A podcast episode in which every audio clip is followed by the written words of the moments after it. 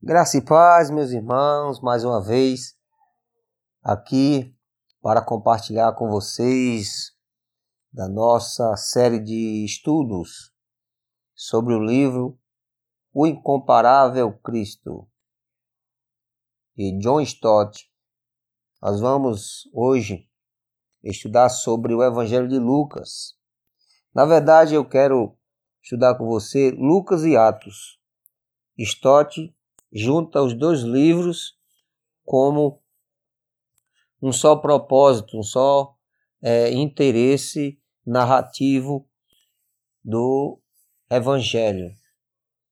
O Evangelho de Lucas retratando aquilo que Jesus fez em terra, fez enquanto estava conosco aqui fisicamente.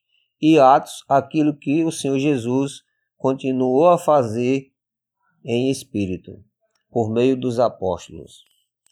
O Evangelho de Lucas e Atos traz a mesma ideia, que é mostrar Jesus Cristo como Salvador do mundo.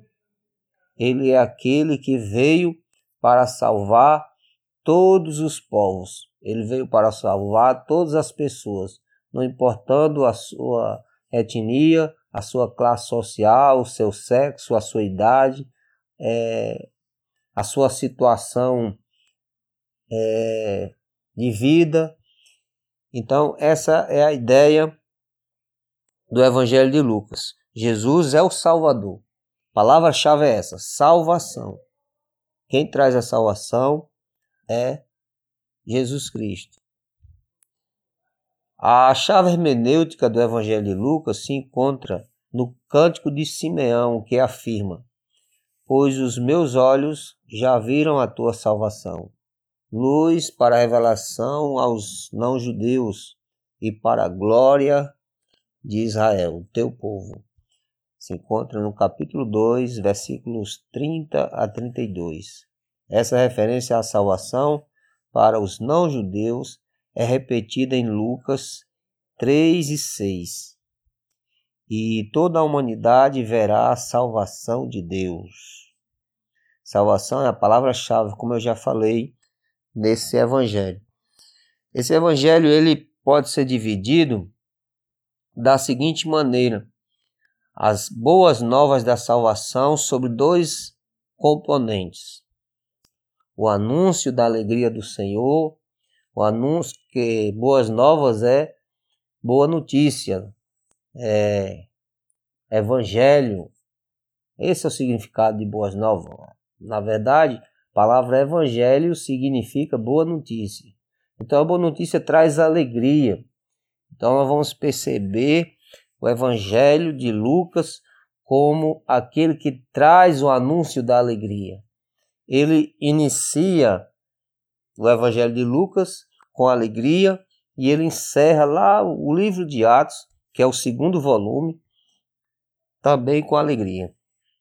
Então essas boas novas de salvação essas boas novas de alegria, elas estão é, é, enquadradas sobre dois componentes. Lucas traz dois componentes para mostrar essa grande alegria de salvação a cada um de nós, a todos os seres humanos, a todas as pessoas de todos os lugares da face da terra. Primeiro, a remoção da culpa. Ele remove a culpa, trazendo perdão. Jesus é aquele que remove a culpa, trazendo perdão por seu nascimento, por sua morte e ressurreição. E também a concessão do Espírito Santo. Jesus, por sua por seu nascimento, sua morte e ressurreição, ele concedeu o Espírito Santo, ele trouxe o novo nascimento. Então há o cancelamento de pecados e ao estabelecimento do novo nascimento.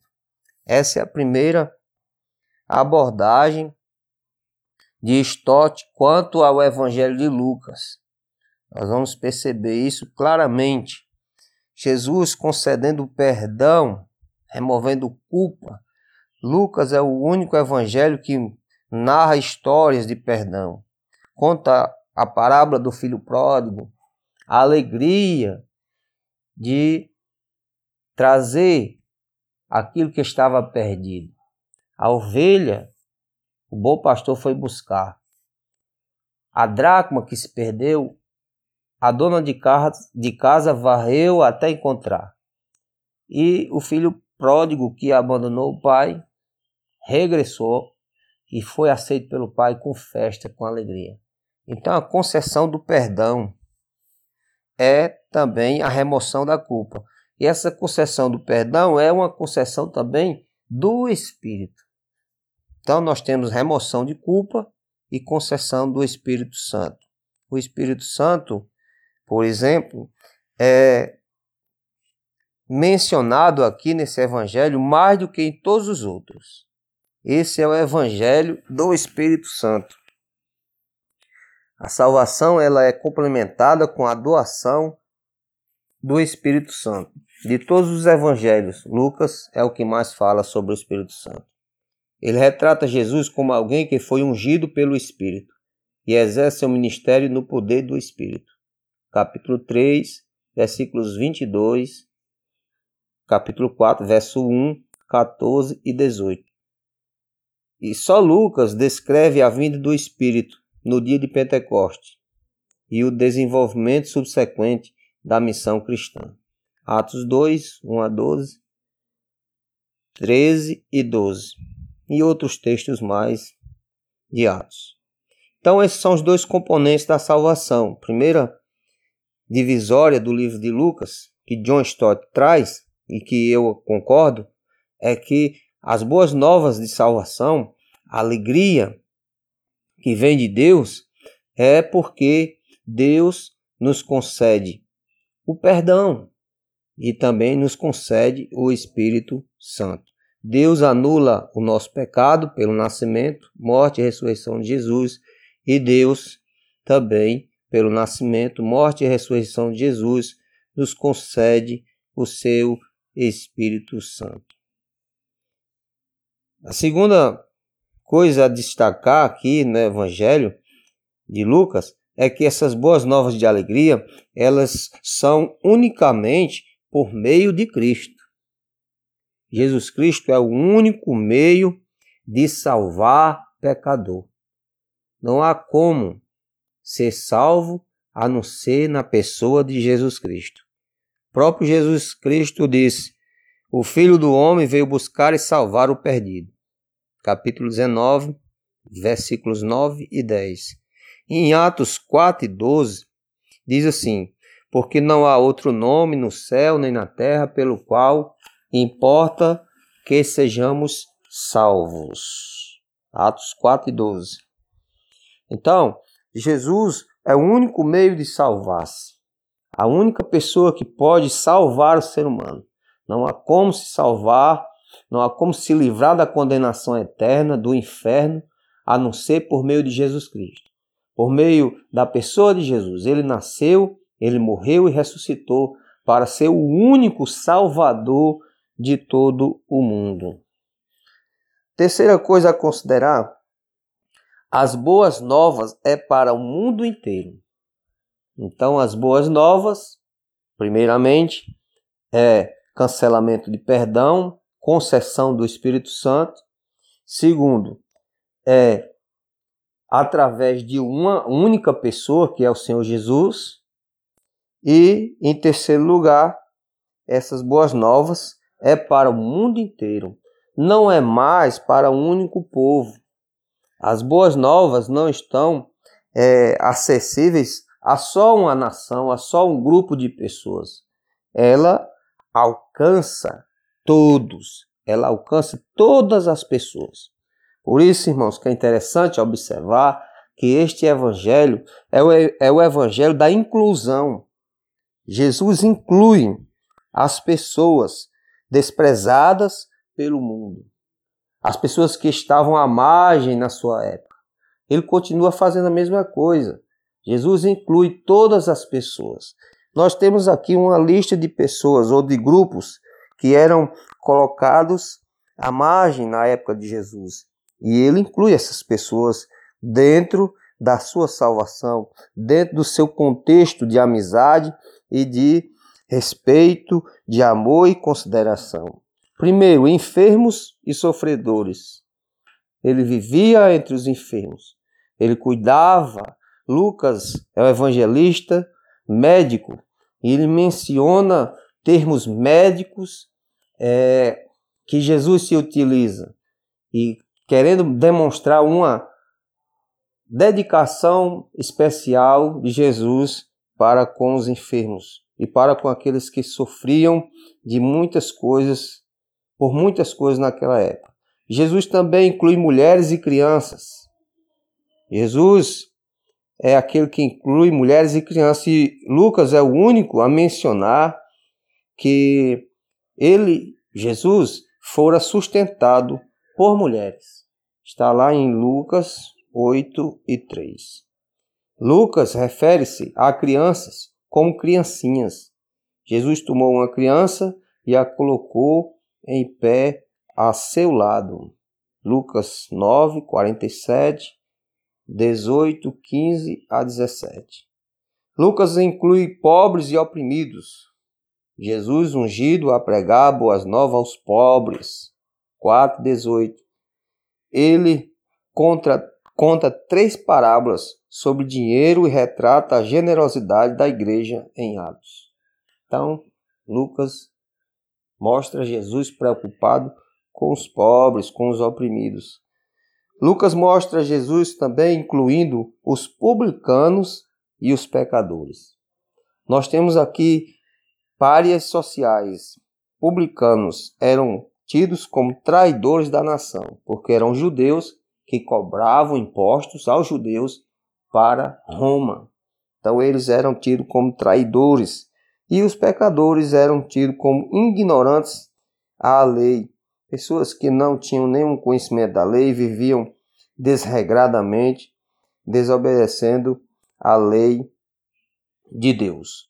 Vamos perceber isso aí em Lucas 7:34. E Lucas 15, Jesus também está ali entre os publicanos, comendo com eles, tendo comunhão com eles. Quinto lugar, Jesus inclui samaritanos e gentios. Ele remonta a genealogia de Jesus até Adão. Então, é, Jesus colocou a parábola, né, do, a história do bom samaritano que socorreu aquele judeu, enquanto o levita, o sacerdote, passou de lago, o samaritano foi lá e ajudou. E Jesus, colocando todos os gentios, Lucas tem esse interesse de mostrar que Jesus incluía todos os gentios, é, escreve a genealogia de Jesus, começando de Jesus, terminando até Adão. Então veja que coisa interessante, esses pequenos detalhes revelam o interesse em, em Lucas mostrar que Jesus realmente era o Salvador do mundo. Lucas queria realmente salvar, Lucas, perdoe-me, queria realmente re, é, revelar que Jesus é o Salvador do mundo. Então, o Evangelho de Lucas pode ser dividido da seguinte forma: as boas novas de alegria por meio de dois, dois em, em dois aspectos: concessão de perdão ou cancelamento de culpa e concessão do Espírito Santo. O Espírito Santo é concedido para que o ser humano possa nascer de novo. Então há um procedimento de perdão, de cancelamento de culpa e depois há um procedimento de aceitação na família de Deus, no povo de Deus, através do Espírito Santo. Segundo aspecto, segunda característica, segunda divisória do livro, Jesus é o único Salvador. Não há outro meio pelo qual o homem possa ser salvo. Jesus é o único Salvador. E terceiro lugar, Jesus é o Salvador de todos, Salvador do mundo inteiro. Por isso que Lucas se preocupa em mostrar que Jesus incluía as pessoas que estavam à margem da sociedade: enfermos, sofredores, mulheres e crianças, pobres e oprimidos, publicanos e pecadores, samaritanos e gentios. Então, Deus abençoe a todos, nós possamos lembrar que Jesus é o Salvador. Levemos esse evangelho para que todos sejam salvos, todos venham ter o pleno conhecimento da salvação, ter os seus pecados cancelados, receber o Espírito Santo, ter Jesus como seu único suficiente Salvador e viver a vida de alegria que só o Evangelho pode trazer. Deus abençoe a todos em nome de Jesus e eu quero que você ore comigo, você nesse momento seja abençoado. Senhor meu Deus, nós te louvamos, nós te bendizemos, nós te glorificamos, porque o Senhor trouxe a salvação. O Senhor trouxe Jesus a esse mundo para poder cancelar os nossos pecados, para poder nos conceder o Espírito Santo, para poder sim entender, ter convicção que só em Cristo, só no teu Filho, é possível a salvação para todos nós. Para assim ir buscar os que estão perdidos também, pregando tua palavra, mostrando que a salvação veio ao mundo inteiro. Precisamos, Senhor, ir à procura daqueles que estão à margem, daqueles que estão distantes, porque o Senhor incluiu a todos e nós devemos levar a tua mensagem a todas as pessoas, não importando sua classe social, é, a sua cor, não importando o seu nível de cultura, não importando o seu sexo, a sua idade, o Senhor deseja alcançar a todos. E não há outro Salvador a não ser o Senhor Jesus. É assim que nós te oramos. Abençoa todos nós, Pai. Desperta cada um de nós, em nome de Jesus, para essa boa obra. É assim que eu te peço. Amém.